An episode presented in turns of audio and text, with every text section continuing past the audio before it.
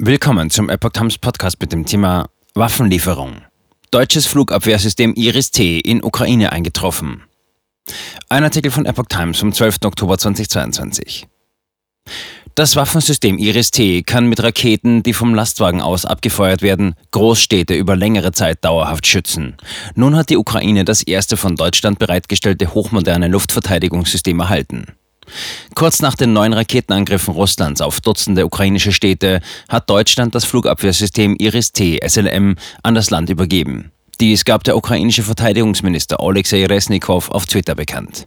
Eine neue Ära der Luftabwehr hat begonnen, erklärte er.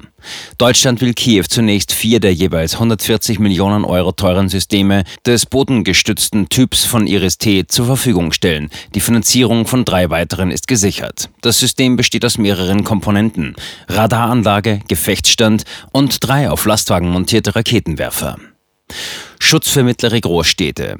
Eines dieser Systeme kann eine mittlere Großstadt wie Nürnberg oder Hannover schützen. Iris-T SLM kann auf Ziele bis 20 Kilometer Flughöhe und 40 Kilometer Reichweite feuern. Es wird also eine Art Schutzschirm über einer Fläche gespannt.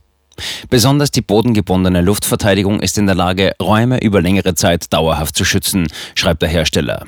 Ukrainische Soldaten wurden in Deutschland schon an dem Waffensystem ausgebildet. Die Industrie übernahm die technische Betreuung. Spezialisten der Luftwaffe übernahmen das taktische Training.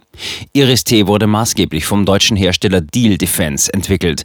Es feuert eine Rakete zur Abwehr von Hubschraubern, Flugzeugen sowie Marschflugkörpern und Raketen.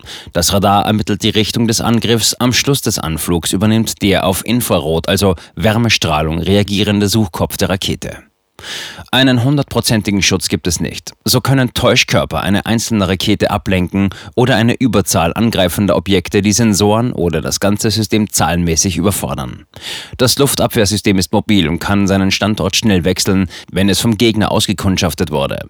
Die Anlage ist dann in kurzer Zeit wieder feuerbereit. Drei weitere Systeme aus Deutschland sollen folgen. Die Ukraine soll aus Deutschland drei weitere Systeme erhalten, wobei der genaue Zeitpunkt auch davon abhängt, dass Ägypten einer späteren Auslieferung einer schon erfolgten Bestellung zustimmt. In der Bundeswehr selbst soll das bodengebundene System erst von 2025 an eingeführt werden. Verteidigungsminister Resnikow teilte mit, dass auch Raketenwerfersysteme des Typs NASAMS aus der USA unterwegs seien. Das ist erst der Anfang und wir brauchen mehr, schrieb der Minister weiter.